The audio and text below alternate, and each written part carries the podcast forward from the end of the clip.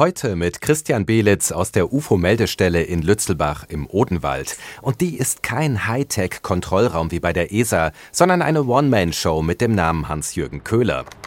Der 67-Jährige sitzt an einem kleinen Schreibtisch, umgeben von Weltraumfachliteratur, Bildschirmen und das Raumschiff-Poster an der Wand erinnert an seine Mission. Er will wissen, was hinter merkwürdigen Himmelserscheinungen steckt, die oft vorschnell als UFOs daherkommen. UFO-Meldestelle, Köhler, hallo? Ja. Sie haben was auf Ihrer Kamera? Da flimmert auch schon das nächste Handyvideo über seinen Bildschirm. Das sind so leuchtende Punkte, ne? Das ist doch kein. Was ist das? Den haben wir gerade besucht.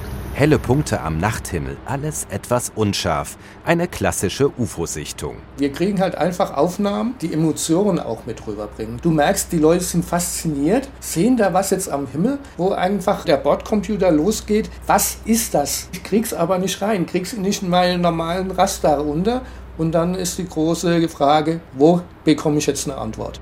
Die Analysen macht Köhler kostenlos. So, dann schauen wir mal, Jetzt ein bisschen schärfer einstellen.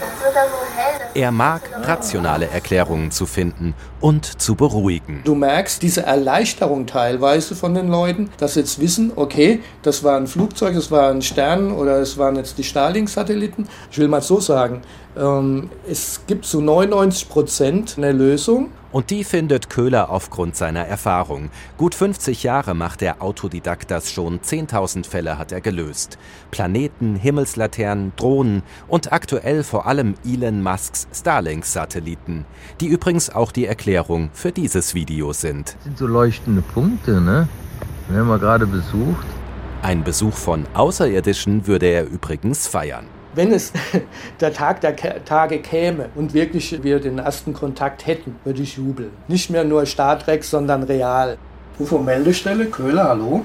Und wenn mal Alien-Besuch kommt, ist der UFO-Forscher aus dem Odenwald wahrscheinlich einer der ersten, die das mitbekommen. Christian Belitz, Lützelbach, Breitenbrunn.